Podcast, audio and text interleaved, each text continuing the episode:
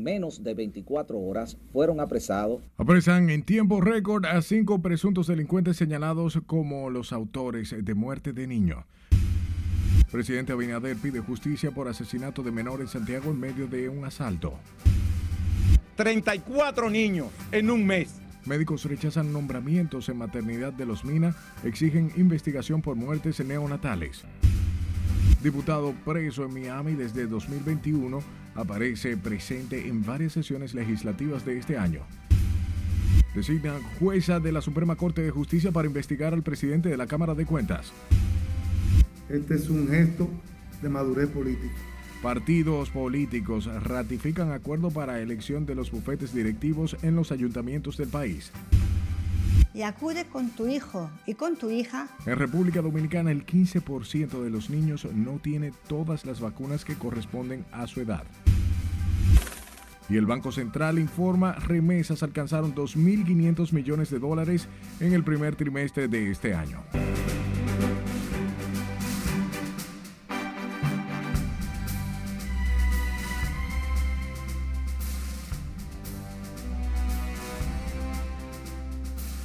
Buenas noches y bienvenidos a esta sumisión estelar. Es hora de informarse y de inmediato nosotros comenzamos con la policía, la Policía Nacional, quienes informaron este jueves el arresto de cinco hombres, señalados como los autores de la muerte del niño de nueve años, José Luis Félix Camilo, en un hecho registrado la tarde de ayer en la circunvalación norte de Santiago. Juan Francisco Herrera en directo nos tiene los detalles. Adelante, Juan Francisco.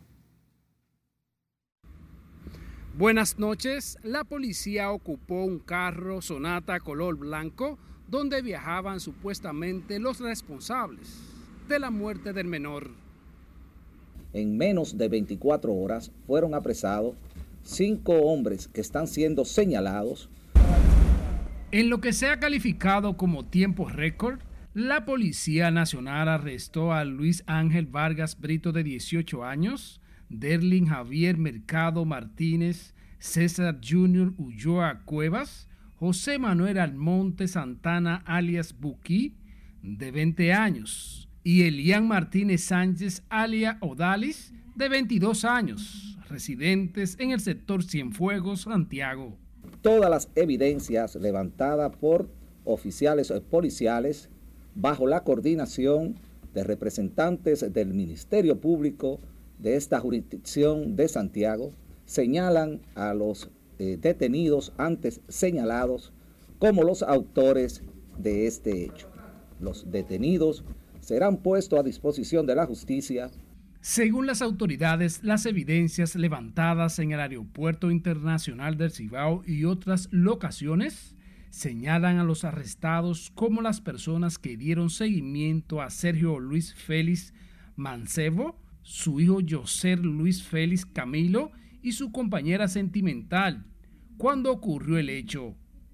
En poder de las autoridades tenemos el vehículo, que es un vehículo eh, Hyundai eh, que fue alquilado en, una, en un establecimiento para tales fines y eh, las autoridades policiales en coordinación con el Ministerio Público están realizando esas pesquisas en busca de esta arma. Pudiese ser que en el momento que estemos aquí, pues ya las autoridades eh, tengan estas evidencias, pero por el momento debemos esperar y no adelantarnos a este proceso investigativo. Según la policía, los detenidos quienes han admitido su participación en el hecho serán puestos a disposición de la justicia en las próximas horas, vía el Ministerio Público en cuya jurisdicción se establecerá la individualización de cada uno de los individuos. El coronel Diego Pesqueira dijo que oportunamente darán más detalles según avancen las investigaciones. Vuelvo contigo al estudio. Gracias Juan Francisco por la información. A propósito, el presidente Luis Abinader pidió este jueves justicia por la muerte del niño José Luis Félix, quien falleció a manos de delincuentes que dispararon contra el vehículo de su padre mientras se trasladaban desde el aeropuerto del Cibao hacia el municipio Villa Vázquez, provincia Montecristi. El mandatario aseguró que desde que se enteró del lamentable hecho se ha mantenido dándole seguimiento. A través de su cuenta de Twitter, el mandatario expresó que fue informado por el director de la policía sobre el apresamiento de los cinco delincuentes que cometieron ese horrendo crimen. En Santiago, donde se encendió la alarma de la inseguridad por la muerte del niño de nueve años alcanzado por una bala tras un intento de atraco en la avenida Circunvalación Norte, ha provocado la indignación casi colectiva. Con más detalles, Junior Martin. La víctima, José Luis Félix, fue alcanzado por un disparo a la cabeza que le cegó la vida cuando se dirigía junto a sus padres por la avenida Circunvalación Norte con destino a Villa Vázquez. Tras lamentar lo ocurrido, la gobernadora Rosa Santos señaló se deben tomar medidas urgentes. Debe establecerse un corredor seguro para que la gente que viene al país, que viene a disfrutar, no se vaya con, con una, una señal de luto que no se borra durante toda la vida. Entonces yo creo que hay que hacer una programación donde se implementen más medidas. También el director del Intran, Hugo Veras, reaccionó consternado por el hecho y señaló que las autoridades hacen su trabajo en las carreteras, pero nada puede justificar esta tragedia. Es un hecho eh, terrible, y más para el que tiene hijos, ver cómo unos delincuentes, unos desalmados pueden tomar una acción de esa naturaleza. También el sector choferil reclama mayor atención, ya que en menos de 72 horas se reportan tres víctimas mortales en carreteras.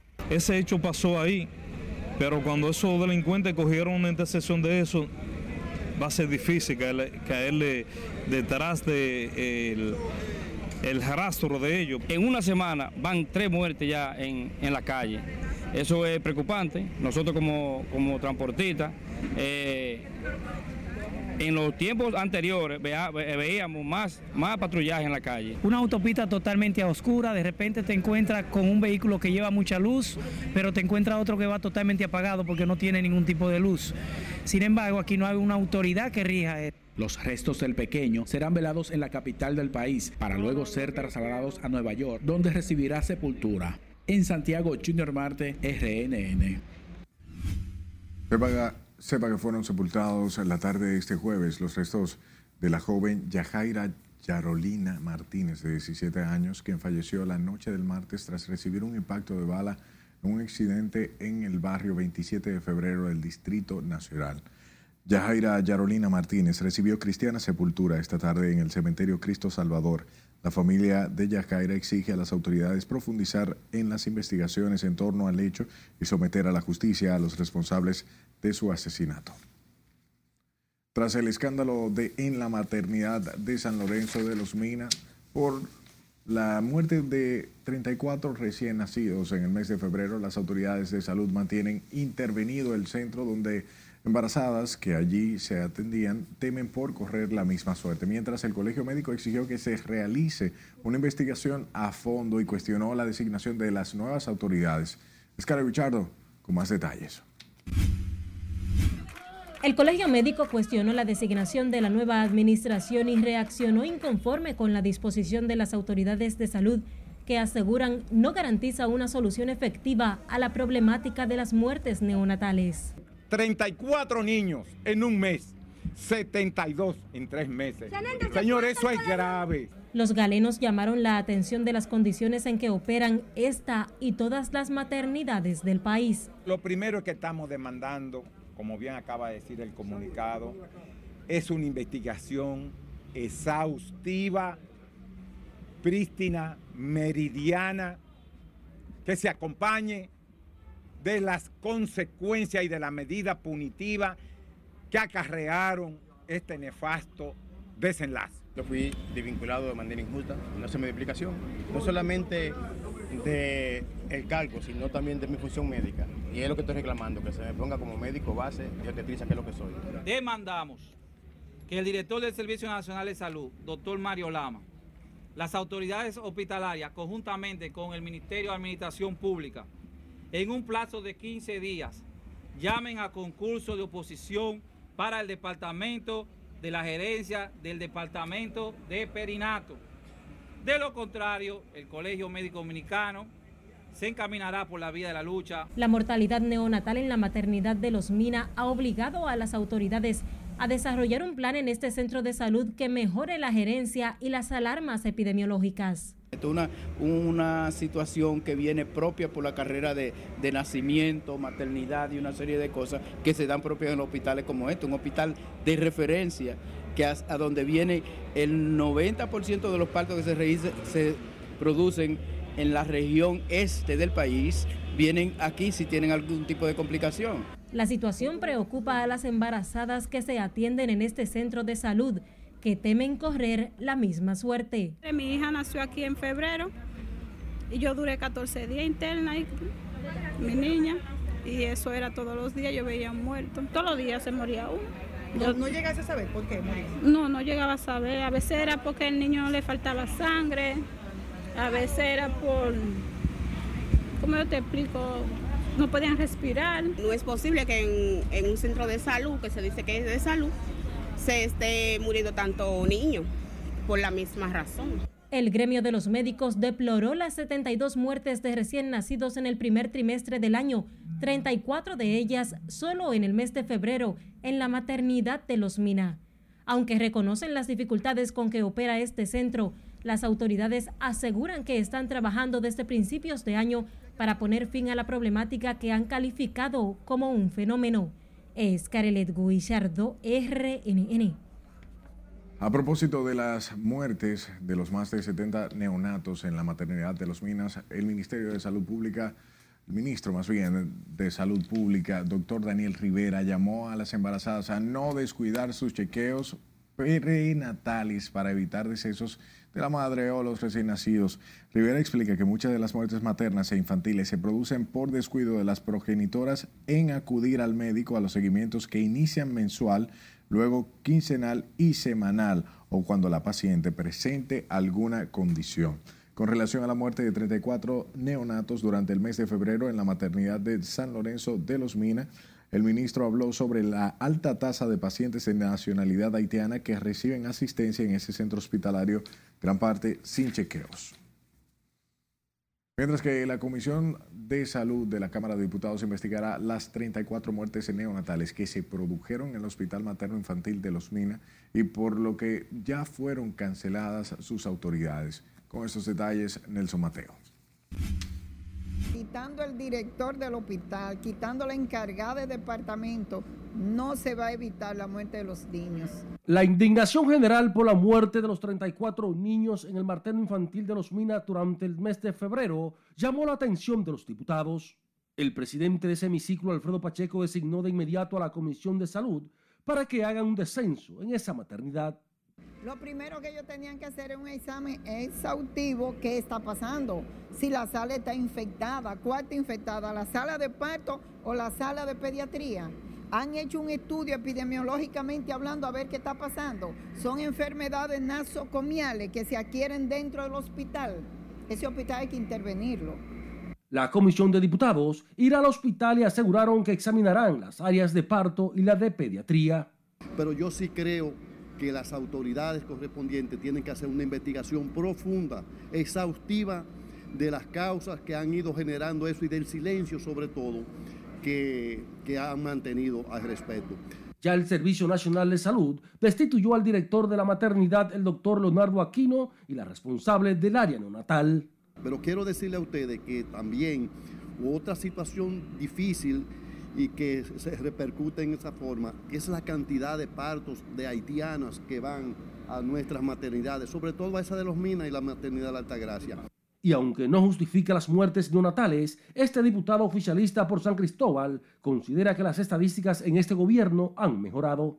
De hecho, te puedo decir que en este gobierno se ha mejorado considerablemente en la tasa y cuando lo evaluamos, el año pasado se redujo de un 35% que estaba en el 2019 a un 29% en esta gestión. Evidentemente eh, no podemos dar esa estadística a modo de conformidad. Lo que sucedió en los minas es un tema reprochable que tiene que ser atendido de manera urgente y que tiene que servir de modelo para otros centros de salud que están teniendo probablemente descuidos en los procedimientos que se han establecido para garantizar la vida de los niños y de las madres. Los miembros de la Comisión de Salud advirtieron que con la interpelación de funcionarios ni la cancelación se van a resolver los problemas si no se aportan más recursos a esos centros de salud y se establecen políticas más efectivas de cuidado a las parturientas. Nelson Mateo, RNN. Manténgase informado a través de nuestra página web rnn.com.do, al igual que la red de su preferencia con este usuario, Noticias RNN. Y seleccione la de su preferencia, ahí estará su información en la mano. Las denuncias a esta línea 849-268-5705. Escúchenos en podcast. Estamos en Spotify, Apple Podcast y Google Podcast como Noticias RNN. Una gente que no trabajó en esa situación. Nos vamos a comerciales, pero al volver, las reacciones que ha provocado demanda interpuesta por Miguel Gutiérrez contra la Cámara de Diputados por retención de salarios. Además, los detalles a cuántos alcanzaron las remesas el primer trimestre del año. Lo sabrá al volver.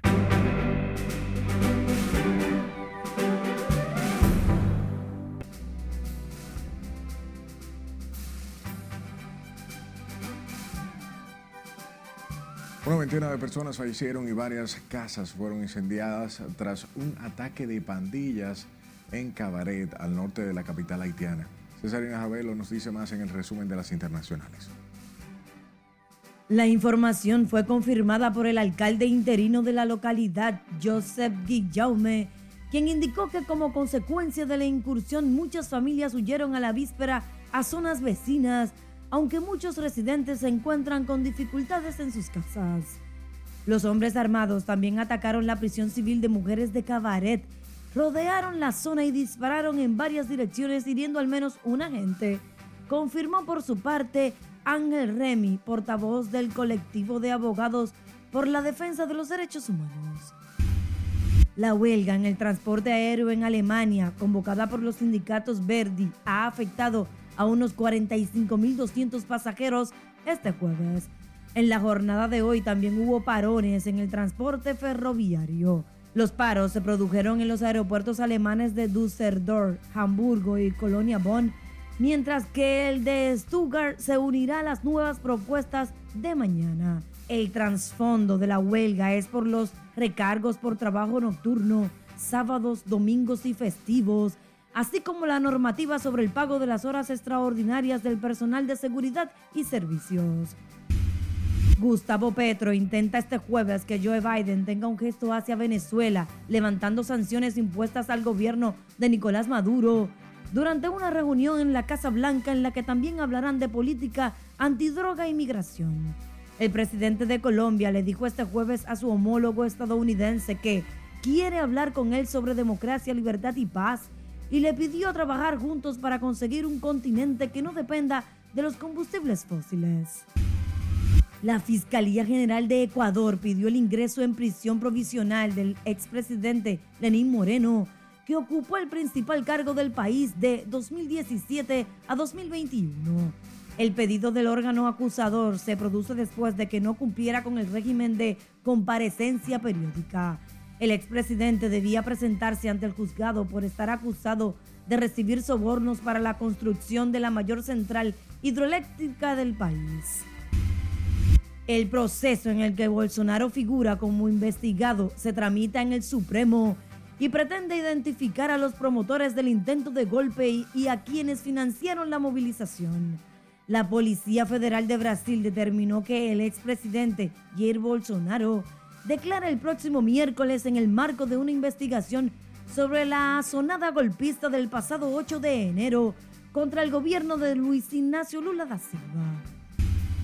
El presidente francés Emmanuel Macron desestimó este jueves los cacerolazos y otras manifestaciones de protesta contra el mandatario desde que promulgó la impopular reforma del sistema de jubilaciones. Las cacerolas empiezan a ocupar un lugar cada vez mayor en la política francesa. Este jueves, para evitar ser recibido por el bullicio de los artefactos de cocina, las fuerzas de seguridad confiscaron preventivamente las cacerolas que lo esperaban ante una escuela en la ciudad de Ganges, al sur de Francia. El gobierno de Estados Unidos expresó interés en buscar una relación económica constructiva y justa con China que impulse el crecimiento de ambos países sobre la base de unas reglas frente a las prácticas desleales del gigante asiático para dominar a sus competidores. Los trenes de alta velocidad de la compañía ferroviaria privada Line comenzarán a partir de agosto a circular entre Miami y Orlando, según anunció este jueves la empresa al dar a conocer la nueva estación situada en la ciudad de los parques temáticos. El eje ferroviario de 235 millas conectará el centro de Miami con el Aeropuerto Internacional de Orlando, con paradas en Fort Lauderdale y Palm Beach. En las internacionales, Cesarina Ravelo, RNN. Oficiales de la Dirección Nacional de Control de Drogas, DNSD, y miembros del Cuerpo Especializado de Seguridad Aeroportuaria, en colaboración con el Ministerio Público, incautaron más de 3 kilos de cocaína en el Aeropuerto Internacional de La Romana. El detenido es un italiano de 58 años, a quien se le ocupó en el interior de una mochila dos paquetes de cocaína en forma de láminas con un peso de 3.37 kilogramos. Asimismo, tres millones 503 mil 250 bolívares, 100 euros, un celular, documentos personales y otras evidencias. El extranjero admitió llevar en sus vías digestivas sustancias narcóticas, por lo que fue puesto en manos de médicos especialistas y tras ser sometido al proceso expulsó 11 bolsitas de cocaína con un peso de 150 gramos. El italiano será sometido a la justicia en las próximas horas.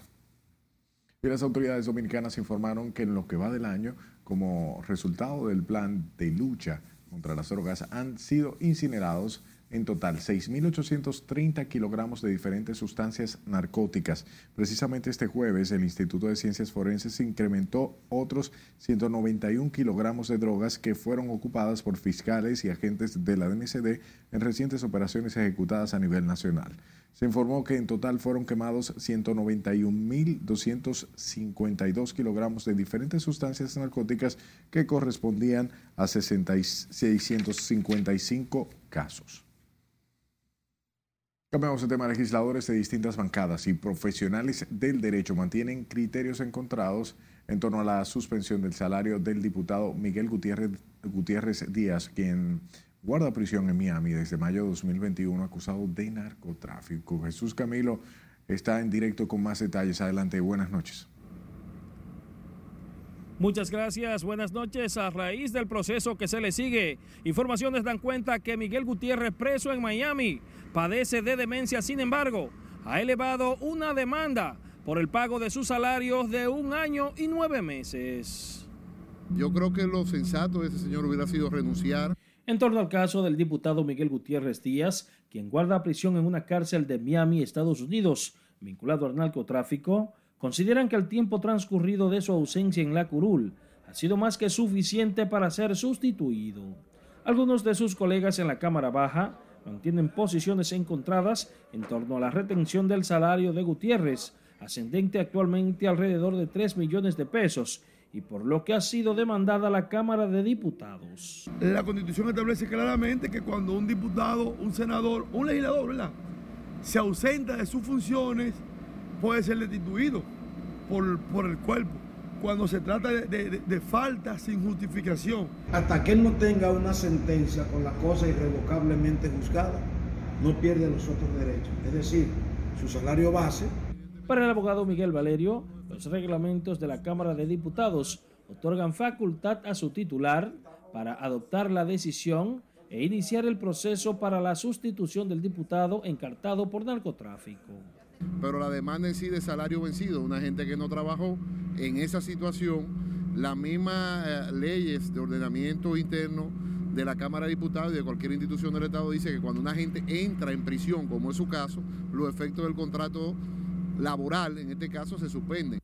El diputado por Santiago, Miguel Gutiérrez Díaz, guarda prisión en Miami desde mayo del 2021, acusado de narcotráfico y desde donde ha interpuesto una demanda contra la Cámara Baja ante la retención de salarios viáticos que suman hasta el momento cerca de 3 millones de pesos. Será el próximo lunes cuando la Comisión de Ética y Disciplina de la Cámara de Diputados decidirá sobre la sustitución de Gutiérrez, así como la demanda interpuesta. Es lo que tengo hasta el momento. Regreso contigo al estudio. Gracias Camilo por la información. A propósito, el diputado por Santiago Miguel Gutiérrez, quien está preso en los Estados Unidos desde el 18 de mayo del 2021 por narcotráfico, aparece registrado como que ha asistido a varias sesiones legislativas de este año. De acuerdo al registro de asistencia a las sesiones del Sistema de Información Legislativa, Gutiérrez aparece en 14 sesiones de manera presencial, La primera en la que aparece presente es en la sesión extraordinaria del día 13 de febrero del 2023, donde se registran en dos ocasiones. La Corte de Apelación del Distrito Nacional rechazó este jueves la recusación contra la jueza Beth Rivas del sexto juzgado de la instrucción del Distrito Nacional hecha por la defensa del general Adán Cáceres, principal imputado en la operación Coral. Los abogados de al alto oficial alegaban que la magistrada Rivas supuestamente actuaba con parcialidad frente al Ministerio Público y por la admisión de una nueva querella por corrupción que previamente había sido rechazada por el tribunal.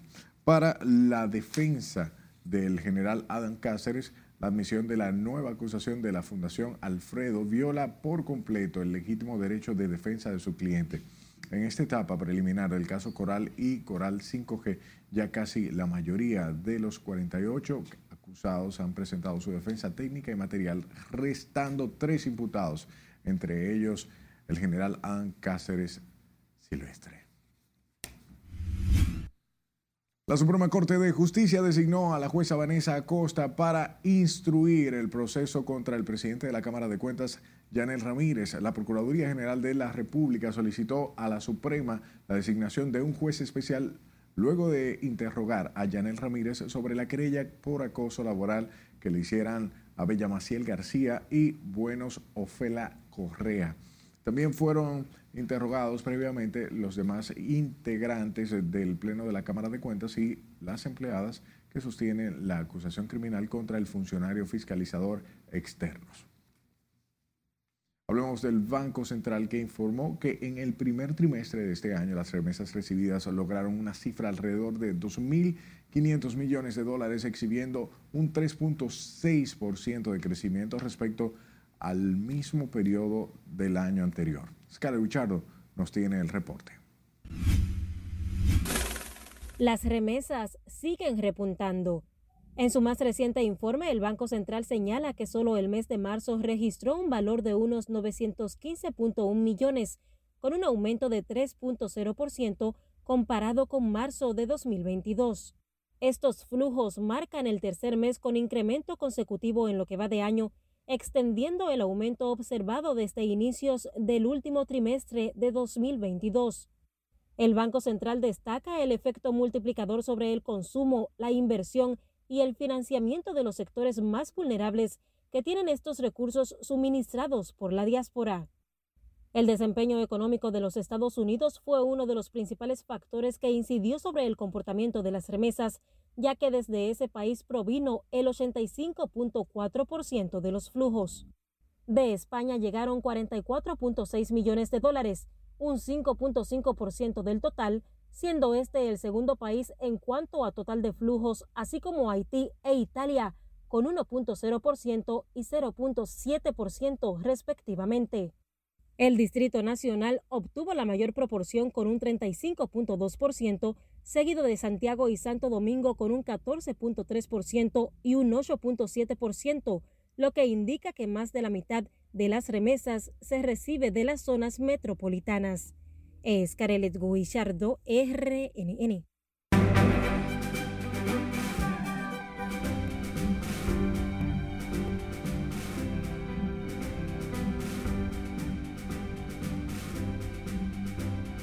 Llegó el momento de las informaciones más importantes en la economía del país y el mundo con Martín Adames. Adelante.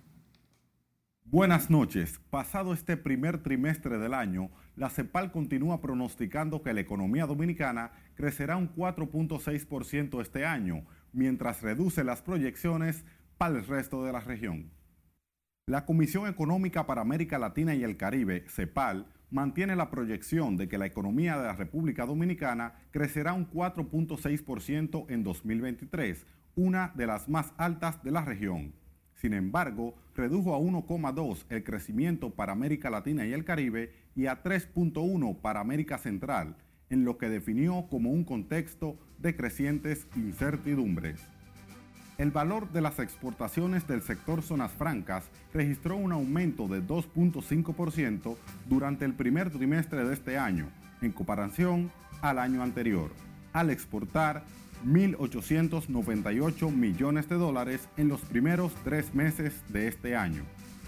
De acuerdo a las declaraciones del director ejecutivo del Consejo Nacional de Zonas Francas y Exportación, Daniel Liranzo, en términos absolutos, este crecimiento representa un aumento de 47 millones de dólares, lo que demuestra que el sector zonas francas continúa consolidándose.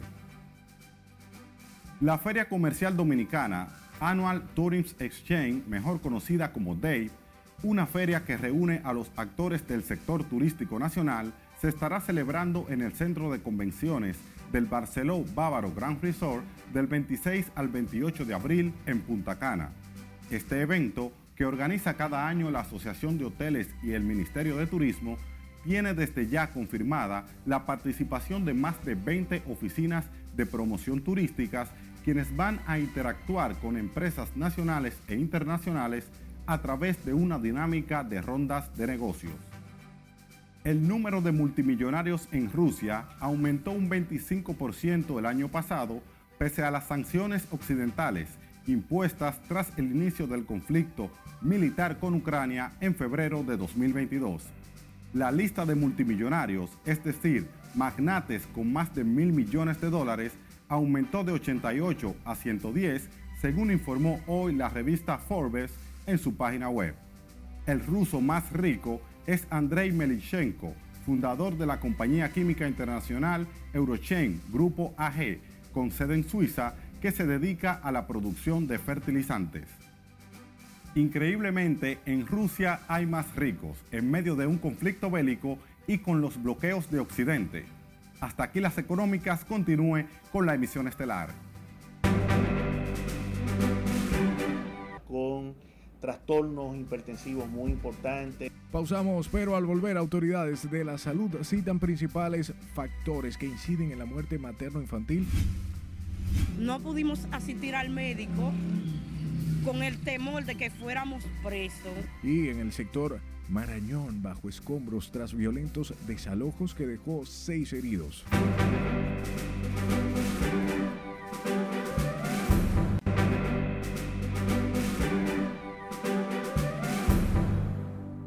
Por su tiempo. Falta de recursos económicos y humanos, crisis sanitaria en Haití, pandemia COVID y cólera son algunos de los factores que podrían estar incidiendo en la mortalidad materna e infantil, así como el aumento de las enfermedades que estaban controladas o desaparecidas en República Dominicana. dice Aquino con la historia.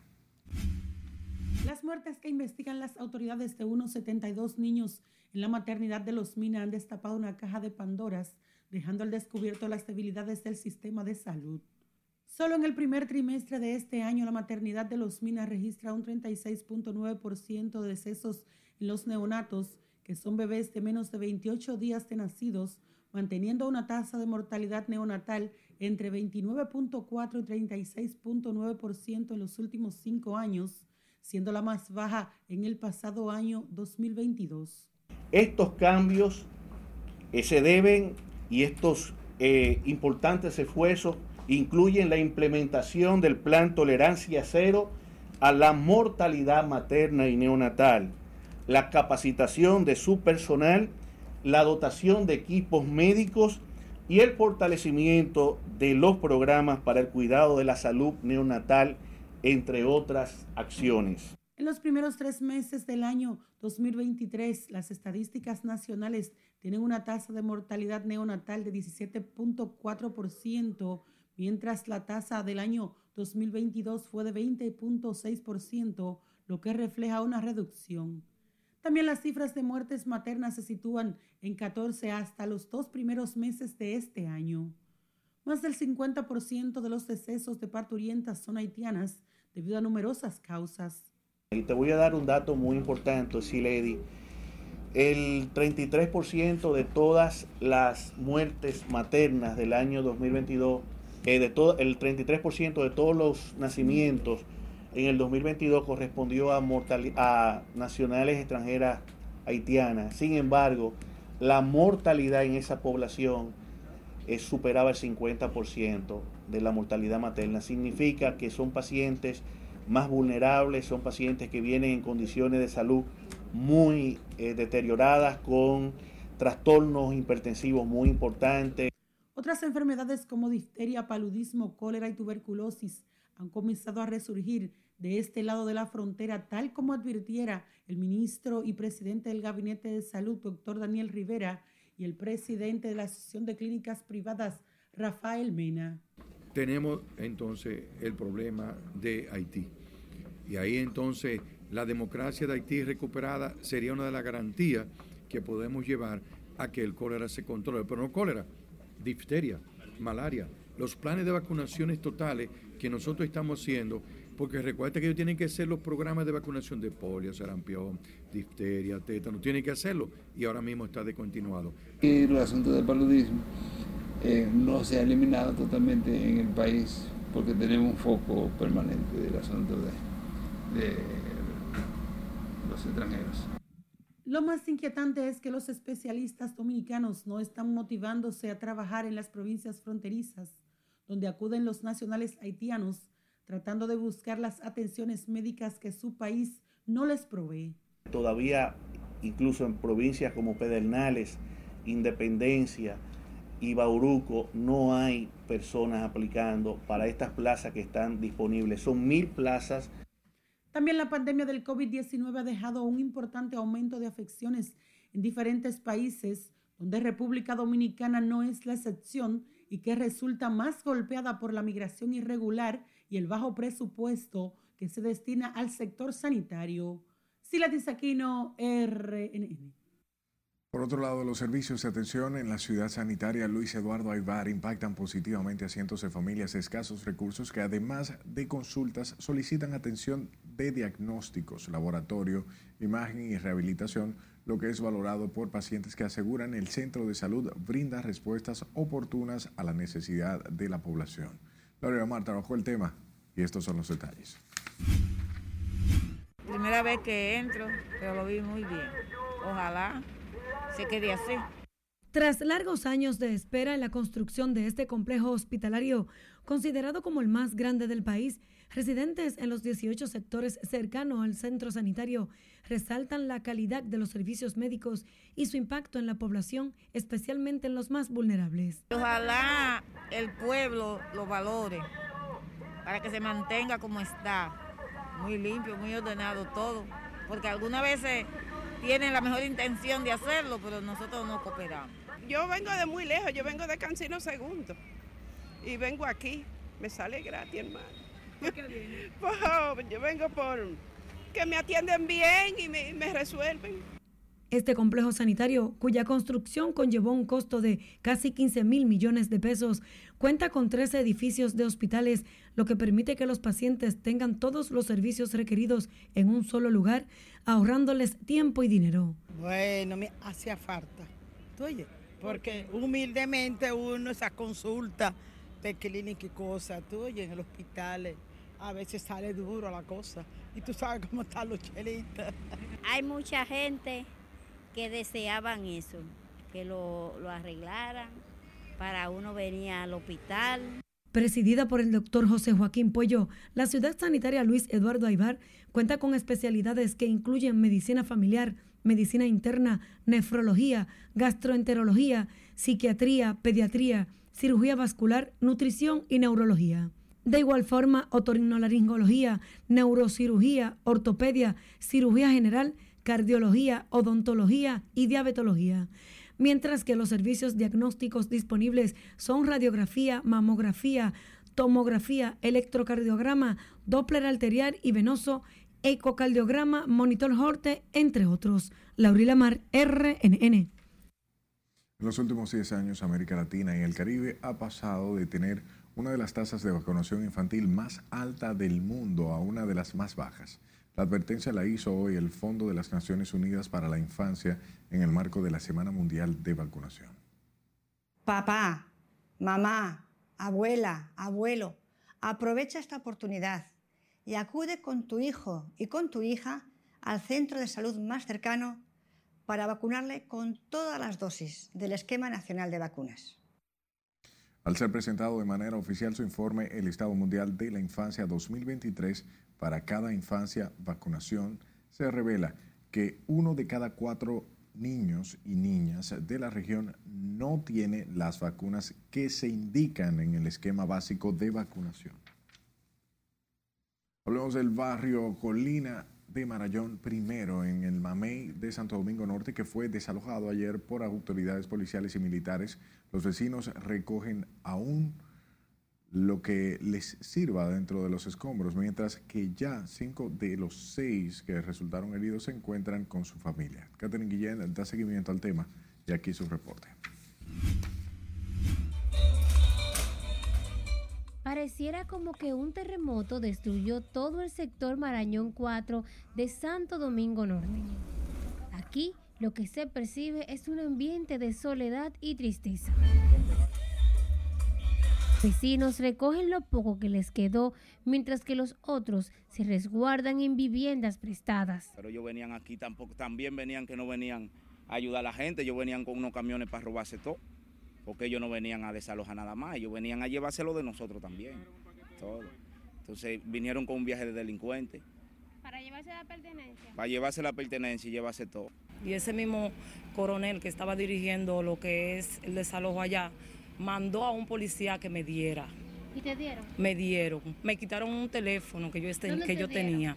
Ellos me dieron, me dio una cachetada. ¿Y un galletón? Sí. ¿Dónde usted fue al médico? No. ¿Cómo usted no fue al médico con ese con tremendo trompón que usted tiene ahí? Don Pelagio fue brutalmente golpeado por los agentes, pero no ha decidido ir al hospital por temor a ser apresado. Lo que pasa es que eh, con esta cuestión como está uno va al médico y lo trancan. Personas de la comunidad fueron al médico porque estaban averiados. ¿Y qué pasó? Están, están apresados y los mandan para acá para mandarlo una medida de cohesión. O sea que usted no fue al médico porque usted tiene temor de que lo dejen preso. Por supuesto. El señor de 72 años hace una semana había cobijado su casa durante una remodelación. Ahora se resguarda junto a sus hijas y nietos en una vivienda prestada del barrio Sabana Perdida. Somos cinco, tres hijos y nosotros dos. Mi hermana con sus dos hijos, mi hermano con su esposa y sus dos niños y mi papá. Estamos todos juntos. La casa nada más tiene tres habitaciones y ya ustedes ven, se nos hace pos- imposible eh, tantas personas juntas, pero tenemos que estar porque con nosotros se hizo una injusticia muy grande. De los seis heridos que se presentaron ayer en el hospital Ney Arias Lora, cinco ya recibieron de alta médica, mientras que uno, identificado como Odinois Luis Jan, se encuentra ingresado en la unidad de cuidados intensivos de este centro de salud. No pudimos asistir al médico con el temor de que fuéramos presos. Hay un jovencito que está en intensivo, todavía no le han podido sacar la bala. Hay un señor que está operado de un ojo y aún así lo mandaron para Gapre. Entonces, doble injusticia. Nosotros no somos animales. Nosotros somos personas y tienen que tratarnos como personas. Los vecinos que se encontraban en el lugar este jueves aseguraron que el senador Antonio Taveras se presentó al lugar y pidió tiempo a las autoridades policiales para reubicar algunas familias. Catherine Guillén, RNN. Sepa que la Oficina Nacional de Meteorología recibió este jueves la visita de una delegación especialista del Centro Nacional de Huracanes de los Estados Unidos.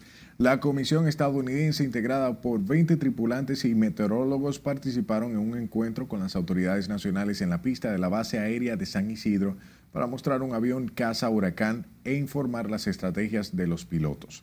Los militares estadounidenses explicaron que la aeronave es modelo WC-130 Hércules, que pertenece al Escuadrón de Reconocimiento Meteorológico de la Fuerza Aérea de los Estados Unidos. Hola, ¿qué tal amigos? Buenas noches. Esta madrugada las precipitaciones continuarán siendo entre débiles a moderadas, con tronadas aisladas y ocasionales ráfagas de viento. Sobre localidades de Monteplata, Samaná, Duarte, La Vega, Santiago, Santiago Rodríguez, Dajabón, Elías Piña y Valverde. Mañana viernes, una masa de aire con mayor contenido de humedad fortalecerá la incidencia de la vaguada sobre la República Dominicana. por lo que prevemos que se generen aguaceros moderados a fuertes, tormentas eléctricas y ráfagas de viento hacia el noreste, sureste y la cordillera central, principalmente en horas de la tarde. Debido a las lluvias que se esperan en las próximas 24 a 72 horas, la Oficina Nacional de Meteorología emite niveles de alerta meteorológica ante posibles crecidas de ríos, arroyos y cañadas, inundaciones urbanas, así como deslizamientos de tierra. El Gran Santo Domingo, la temperatura máxima estará entre 30 y 32 Celsius y mínima entre 21 y 23 Celsius. Mientras que en el Distrito Nacional, Santo Domingo Este, Norte y Oeste, el cielo estará estrellado y poco nuboso. Hasta aquí el informe del tiempo. Recuerde seguir el pronóstico del tiempo en nuestras redes sociales y continúe con la emisión estelar de Noticias RNN. De mujeres que como ustedes, con mucho esfuerzo, se enfrentaron a las adversidades. Pasamos nueva vez y, y, al volver le contamos sobre la premiación a estas mujeres emprendedoras que hizo el presidente Luis Abinader. De las que existe en México, la República Dominicana. Y la donación que hizo hoy México a la República Dominicana para el rescate de archivos históricos lo sabrá al regreso. Siga con RNN Emisión Estelar.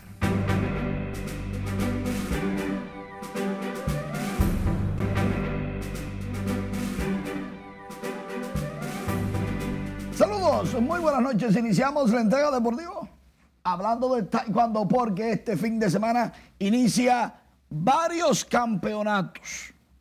Santo Domingo se va a convertir desde el 22 de abril y hasta el domingo 30 en el punto de mira del taekwondo con la celebración de campeonatos panamericanos de cadetes, junior y senior, además del Dominican Open y un festival infantil. Será en el Palacio de Voleibol Ricardo Gioriver Arias, en el Centro Olímpico Juan Pablo Duarte. Se espera la participación de al menos 30 países de los 42 que conforman la Unión Panamericana de Taekwondo. Las informaciones la ofreció Miguel Camacho, presidente de la Federación Dominicana de Taekwondo.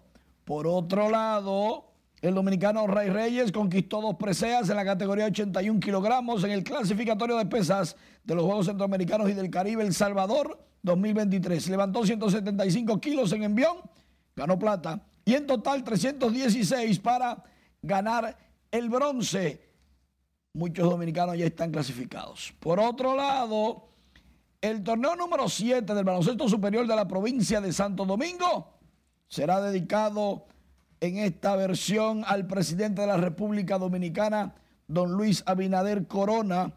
Está previsto para iniciar el miércoles 2 de agosto, lógicamente del presente año. El anuncio lo hizo el senador de la provincia, Antonio Tavera, quien pres preside, encabeza el comité organizador. Tatis, está jugando Tatis, el bebo, el niño, está jugando, atención, San Pete de Macorís. Fernando Tatis abriendo en la alineación contra Arizona. Primer turno de Tatis, aplausos y abucheos.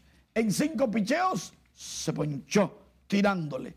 Y luego, en el segundo turno, también en cinco picheos, Tatis bateó rodadito a las paradas cortas y murió, cayó por la vía 63. Pero ya en el tercer episodio, San Diego le ganaba a los Diamondbacks de Arizona cuatro carreras por una. El juego más temprano de la NBA, Filadelfia, colocó la serie 3-0 al derrotar 102-97 a los Brooklyn Nets por 13. Filadelfia estuvo ganando el juego, fue su mayor ventaja. Los Nets en un momento estuvieron ganando el partido por 8, pero no pudieron, no pudieron los Nets con Filadelfia, que a pesar de que Joel Embiid estelar no fue el mejor, ahí estuvieron y 3-0. Ese equipo es bueno, el de Filadelfia, pero, pero, no creo que llegue a las finales, pero es bueno. Pero es bueno. Sí, a Harden lo sacaron en el tercer cuarto y ahí fue que ganó Filadelfia, porque el tipo, mientras jugó, tenía diferencial negativo de menos 15. Eso es el equipo perdiendo mientras él jugaba. Lo sacaron y ya ¿No? me convino. Gracias, Mari, por las informaciones. El gobierno entregó este jueves el premio Mujer Supérate 2023 a 28 emprendedoras dominicanas por sus destacados esfuerzos y constancia en el desarrollo del microemprendimiento que generan beneficios a nivel individual, familiar y comunitario aportando al desarrollo económico del país. Laura Lomar, con más. Las damas reconocidas en este evento pertenecen a la iniciativa Mujeres Superemprendedoras del programa social Supérate, cuya finalidad es mostrar sus historias de éxito superando barreras. Esa mujer dominicana que está representada aquí el presidente Abinader encabezó la actividad y resaltó que el programa tiene un impacto en las mujeres no solo en su desarrollo económico, sino también que las ha motivado a rebasar situaciones personales, logrando sueños y metas que veían imposibles. Que afortunadamente se han convertido en historias de éxito, de mujeres que como ustedes, con mucho esfuerzo, se enfrentaron a las adversidades para superar situaciones de extrema vulnerabilidad y de grandes limitaciones que pudieron impedirle su desarrollo vital y el progreso de sus familias, pero que hoy es otra historia. Las mujeres reconocidas hablan de los avances que han alcanzado en el programa y resaltan el acompañamiento técnico durante todo un año para lograr resultados concretos con el desarrollo de ideas de negocios y el establecimiento o mejoras de emprendimientos. Y esa es la invitación a que ustedes sean entes reproductoras de este mensaje con su ejemplo, con su historia, que inspiren a miles de mujeres en la República Dominicana. Demostrarle a mi familia, demostrarle a esas mujeres que están en sus casas de que sí se puede. Después de ser un pueblo emprendedora, yo soy una mujer feliz, una mujer próspera, una mujer capaz de seguir escalando y escalando. En esta oportunidad, 26 mujeres Supérate Superemprendedoras fueron premiadas en las categorías Superación de Limitaciones, Liderazgo Comunitario y Desarrollo Económico. Además, otras dos damas recibieron galardones del recién creado renglón Trayectoria, previsto para reconocer a egresadas del proyecto y el éxito de sus emprendimientos. Las participantes en el programa tienen la oportunidad de recibir formación en diferentes áreas y tras finalizar sus estudios pueden insertarse laboralmente y o crear sus microemprendimientos a través del acompañamiento continuo. Laurila Mar, RNN. Hablamos de la primera dama, Raquel Arbaje, quien firmó en calidad de testigo una carta de intención de donar junto a la doctora Beatriz Gutiérrez Müller, enviada especial del presidente de los Estados Unidos mexicanos, Manuel López Obrador, pero también en representación de los Estados Unidos mexicanos, vino al país a entregar un equipo de escaneo para el rescate de archivos históricos del Archivo General de la Nación. Esta como historia que destaca la solidaridad internacional mexicana con las luchas por la democracia y la libertad de los dominicanos y las dominicanas. Durante la oscura época que veníamos hablando de México fue tierra de acogida de numerosos opositores. El principal, porque es es la reafirmación de la estrechez que existe entre México y la República Dominicana, que también eh, se demuestra o se expresa en la cercanía de quienes hoy estamos eh, dando de alguna forma la batalla por nuestros países la primera muestra de amistad entre la República Dominicana y México ocurrió el 11 de mayo de 1867, cuando el Congreso Nacional Dominicano declaró al presidente de México, Benito Juárez, benemérito de las Américas. En la actualidad, México es el segundo inversionista en la República Dominicana con una inversión acumulada que supera los 10 mil millones de dólares que han creado unos 30 mil empleos directos.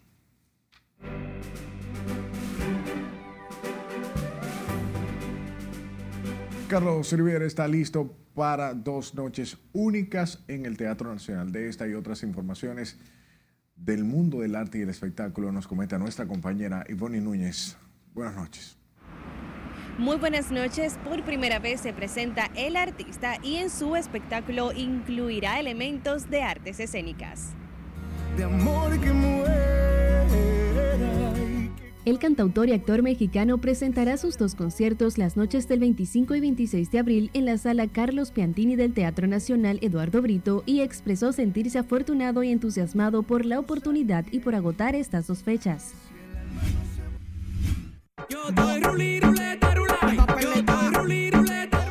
El artista Angelo Perrone ofreció hoy detalles del concierto masivo que tendrá en el Parque Central de la ciudad de Santiago el próximo sábado 29.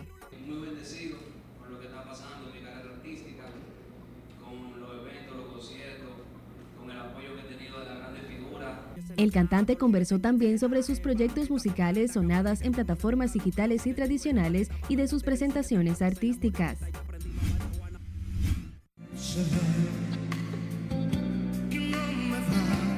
El cantante mexicano Luis Miguel anunció una gira de 43 conciertos para el 2023, la cual recorrerá ciudades de Sudamérica, Estados Unidos y México, pero no República Dominicana. La gira iniciará el 3 de agosto en Argentina. La Asociación Dominicana de Profesionales de Cine anunció a los nominados a la novena entrega de Premios La Silla de este 2023. Hoy fue la presentación de las 24 categorías, cinco nominados por categoría, de los cuales se elegirá a los mejores, o los que ganarán, o los que se llevarán el, el premio a la silla de ese día. Se resaltó que este año ha sido el que más personas de la industria del cine dominicano votó para seleccionar estos nominados.